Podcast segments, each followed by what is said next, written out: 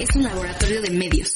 Aquí experimentamos con podcasts, audiovisuales, gráficos, textos y mucho más. Media Lab, el laboratorio de medios de la Universidad Panamericana.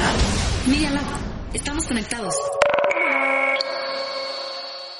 Los hechos, comentarios y opiniones expresadas en este sitio y programas son responsabilidades de quienes los emiten. No reflejan en ninguna circunstancia el punto de vista de la Universidad Panamericana, de sus autoridades y de sus representantes legales. Media Lab, el laboratorio de medios de la Universidad Panamericana.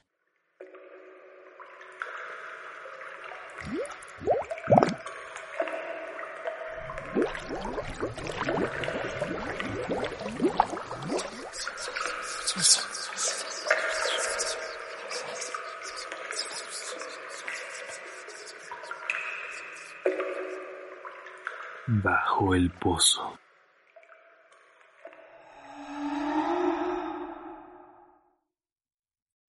Nunca he sido bueno para fijarme en la hora. Cinco semestres de lidiar con números y ecuaciones parecerían indicar lo contrario. Pero desde que soy joven he tenido la mala costumbre de salir o muy tarde o muy temprano. Aún con un reloj. Siempre llegaba rozando antes que me cerrara la puerta del profesor. O incluso demasiado temprano a reuniones de amigos. Una vez llegué dos horas antes a una función de cine y mi novia se burló de mí toda la tarde después de decirle. Aún así, creo que soy buen estudiante, no tengo malas calificaciones y la mayoría de profesores me pasan mis faltas de horario gracias a mis trabajos. La mayor parte de estos trabajos los hacía en Málaga. El edificio se encuentra en la parte de atrás de la iglesia, al lado donde venden las enchiladas en las mañanas. Es aquí donde los estudiantes de ingeniería realizan sus trabajos más, entre comillas, prácticos. Creando modelos a escala de aviones, a control remoto, o todo lo que tenga que ver con la parte más artística como en diseño plástico. Cosas así. El semestre pasado me cayó un proyecto pesado en el que dependía la calificación final del equipo entero. El trabajo era muy laborioso y mezclando eso con el hecho que teníamos tres semanas para terminarlo, sí, esto sería una pesadilla. Si queríamos terminarlo a tiempo, nos sería necesario quedarnos varias noches por semana, y por turnos, ya que no todos podíamos entrar a Málaga por la diferencia de horarios de clase. Me tocó el turno final un viernes por la noche. Era la última semana antes de la entrega y aún nos faltaba una porción que terminar. No podíamos fallar. Nuestro profesor era bastante estricto con su manera de calificar. Mis turnos me tocaban junto a Luis, un compañero que conocí hace tiempo. Generalmente platicábamos de cualquier tontería, pero no era muy hablador que digamos. Mucho de lo que nos faltaba era terminar trabajos de carpintería, que no eran difíciles, pero iban a tomar bastante tiempo. Entramos alrededor de las 8 de la noche, viendo a varios estudiantes trabajando en diferentes proyectos. Había un ambiente cálido y bastante agradable que siempre me había gustado. Mi idea era trabajar con Luis hasta terminar los detalles finales del trabajo. Pero tenía que tomar algo en cuenta.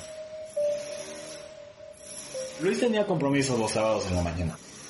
Pero lo bueno es que ya había avisado desde el principio del trabajo. Así que siempre se iba antes que yo. Él no tenía coche de ningún tipo.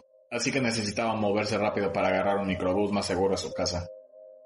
Cuando dieron las nueve, vi cómo agarró su mochila y antes de irse me preguntó si necesitaba ayuda con el trabajo. Pero le aseguré que no habría problema. Yo vivo cruzando insurgentes, así que pensé en trabajar un poco más tarde de lo normal. Dos o tres horas no me iban a matar, y mis padres siempre eran muy relajados con ese asunto. Nos despedimos y seguí trabajando por mi cuenta. Me la pasé cortando y taladrando madera a la medida para que quedara todo en tiempo y forma. Aunque a mucha gente le resulta tedioso, a mí me gusta trabajar con lo más práctico. Me quedé trabajando durante un rato más y no terminé hasta que todo quedara listo. Cuando por fin terminé, levanté la cabeza y miré el reloj. Las 11.45. Me sorprendió un poco lo tanto que había trabajado y también el hecho que solo éramos yo y otras dos personas en ese momento. Pero de resto estaba muy feliz por terminar bien el trabajo. Así que decidí irme tranquilo del edificio y directo a mi casa. Estaba bastante callado para un viernes en la noche. Solo se escuchaba el silbido del viento y el lejano murmullo de los coches desde la avenida. Mi casa se encuentra pasando Plaza Insurgentes, a unos 20 minutos a lo mucho de la universidad. Caminé por Málaga hacia Algeciras, la calle que llevaría más directamente a mi casa. Ahora, quiero aclarar que no soy tonto. A lo mejor un poco distraído, pero no tanto para no saber que hay que cuidarse cuando uno va por la calle. En especial a esas horas de la noche. Tampoco soy alguien que se le pueda llamar pequeño. Mi altura me ha evitado varios problemas, pero nunca me ha gustado la idea de pelearme con alguien en la calle. Anduve con cuidado por la calle vacía, solo llegando a ver un coche pasando Algeciras. Cuando llegué a la calle, giré a la derecha y pude ver al fondo de ella la bien iluminada avenida, con sus luces anaranjadas y el sonido de los motores. Esto contrastaba a diferencia de Algeciras, que estaba poco iluminada de un color pálido y frío. Empecé a caminar. Perfecto. Solo dos calles más y estaré del otro lado. Estas calles son particularmente transitadas en el día. Pero ahora no se veía nadie. No me molestaba mucho. Pero en el momento que me acerqué a Santander, algo cambió en el ambiente. Eh, sonará rara la pregunta, pero ¿alguna vez han visto esas pinturas que juegan con tu perspectiva? Ya saben, las que parecen tener un efecto tridimensional, pero cuando las miras de otro ángulo pierden su efecto. Me sentía de esa manera, como si algo muy obvio hubiera cambiado en el ambiente, pero no lo sabía. Este pensamiento se quedó en mi mente por unos segundos. Pero al momento que llegué a la primera calle me distrajo algo que se encontraba a la derecha, al fondo de Santander. Ninguna de las luces de la calle estaba encendida, dejándola completamente oscura. Recordándolo de nuevo, en ese momento creí que entre más veía el fondo de la calle, más parecía que el cielo se fundía con la pesada oscuridad de esta. No solo eso, sino que hasta el cielo parecía más claro que ese abismo. Sé que no tiene sentido, pero pensé por un segundo que estaba viendo la boca de una cueva. Ese pensamiento me abandonó al momento que vi a un costado de la calle. Solo había luz a unos 20 metros del cruce. Esta vieja farola de plástico, ya saben, esas que se colocan en las puertas de estacionamiento. Iluminaba hacia abajo con una luz que titilaba suavemente. En ese haz de luz amarillento se encontraba un hombre, o al menos lo que supuse que era un hombre. Tenía cabello lanudo y mal peinado que le cubría toda la cara. Parecía un indigente por su sucia gabardina que le llegaba a los pies y un sombrero un poco aplastado. Ver un indigente borracho un viernes por la noche no era nada raro, pero había algo que no cuadraba. Digo que parecía borracho, ya que se inclinaba suavemente de un lado a otro de una manera casi hipnótica. Pero de la manera que lo hacía era casi exacta, como si estuviera haciéndolo a propósito. Esta acción era más evidente dada su gran altura.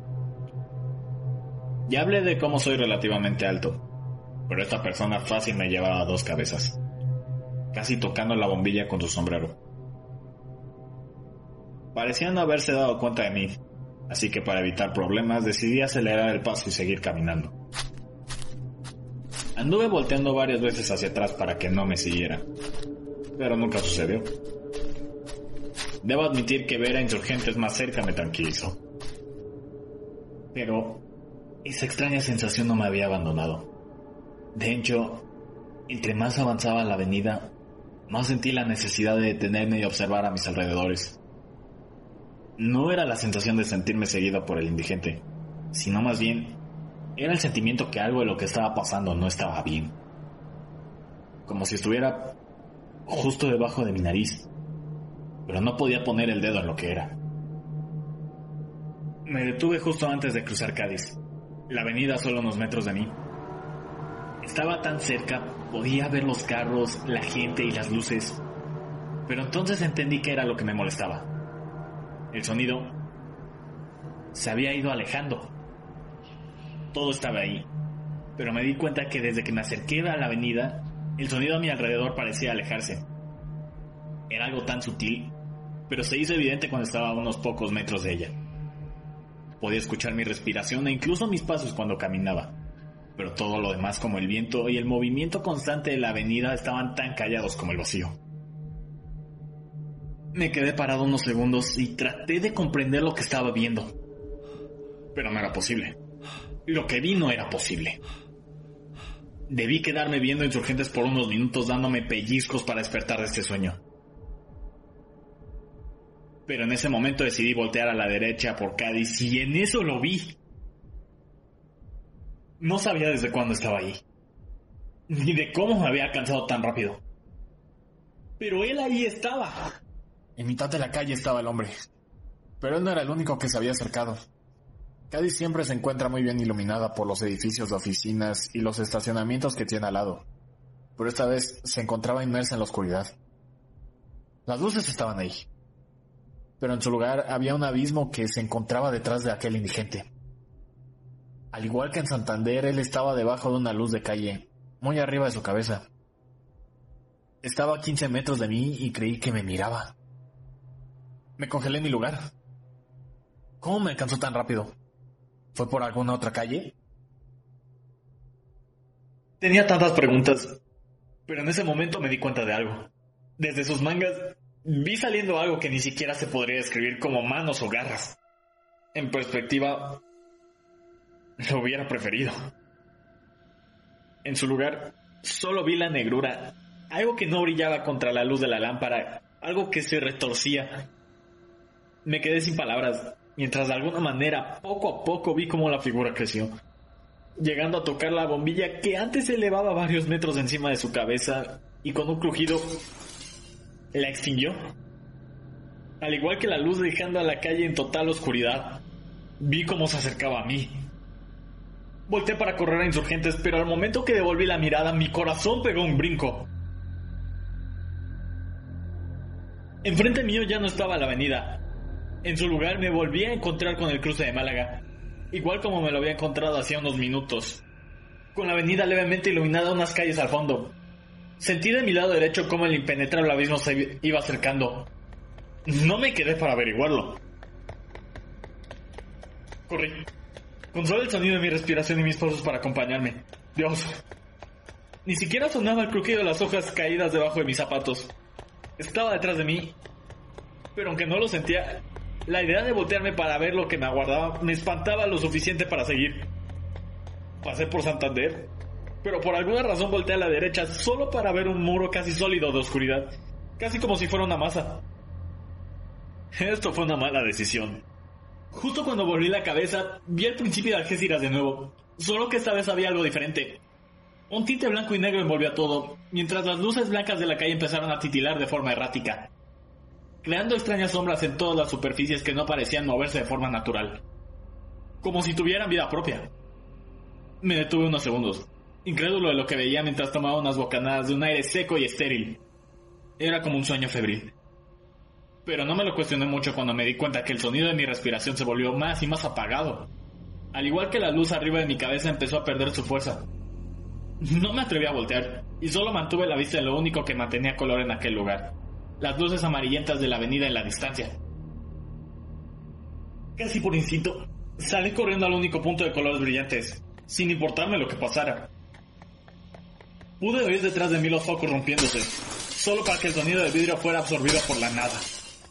Nunca había corrido como antes y no quería saber qué era lo que me esperaba si no lo lograba. Seguí sin dejar de ver insurgentes, la única salida de este lugar infernal. Sentía que, que si dejaba de verlo volvería a empezar y para entonces ya no volvería a salir nunca más. Volví a pasar Santander sin molestarme a ver otro lado. No había llegado ni a dos tercios del trayecto cuando empecé a ver las sombras despegarse de las paredes y desparramarse al suelo como si de sangre se tratara. Vi cómo se retorcían y casi por acto de magia se me abalanzaban. Las esquivé lo mejor que pude, pero vi que entre más avanzaba más y más era. Pasé la última calle casi volando por el último tramo. El silencio atrás mío era aterrador. No emanaba calor ni frío, solo nada. Salté hacia, salté hacia la luz casi cegadora de insurgentes, invadiéndome de sonido por todos lados. Después de unos segundos me levanté y vi a mis lados gente, gasolina y el murmullo de un antro a unas calles a la izquierda. Me levanté adolorido mientras gente me pasaba sin verme. Debía estar feliz. Sin embargo, lo primero que hice después de levantarme y ver la luz verde fue encaminarme lentamente al otro lado de la avenida, sin ni siquiera ver atrás. Me vi tentado a voltear durante tres cuadras más, pero resistí. Al final pude volver a mi casa. Ya en mi cuarto me quedé reflexionando qué había pasado. No dormí ni salí durante el fin de semana. Por tanto, que me hubiera gustado no volver. Mis padres me obligaron a salir, que ellos obviamente no iban a entender. El lunes por la tarde nos tocó salir a exponer el trabajo a mí y a mi equipo. Y era necesaria la asistencia de todos para probar. Así que no tuve más remedio que ir. Pero ya en clase a punto de exponer, me di cuenta de algo muy extraño. Luis no había llegado. Aparte de ser bastante raro en él, ninguno de mi equipo parecía darse cuenta de su ausencia. Les comenté a todos, pero su única respuesta era una cara de confusión. ¿Quién es Luis? Han pasado unos meses y después de preguntar a varias personas, todos me juran que el Luis que conocí no existe. Los profesores e incluso su mejor amigo no tienen ni idea de quién es. Es como es como si hubiera sido absorbido por la nada. Pero sé que él existe. O existió más bien. Tengo unas cuantas fotos que nos habíamos tomado todos mis amigos en conjunto. Las tenía en un álbum de fotografías. Las revisé en mi casa, pero me detuve al verlas. Todo estaba normal, pero en una de las esquinas donde se suponía debía estar Luis, solo había una mancha no una tinta de impresión, sino como si en lugar de Luis nos hubiéramos tomado foto con una mancha, con el vacío.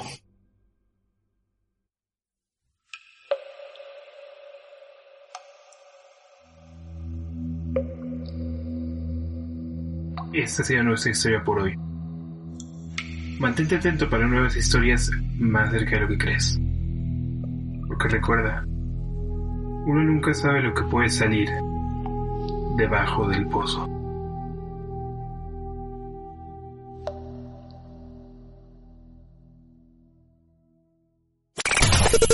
Estás escuchando Media Lab.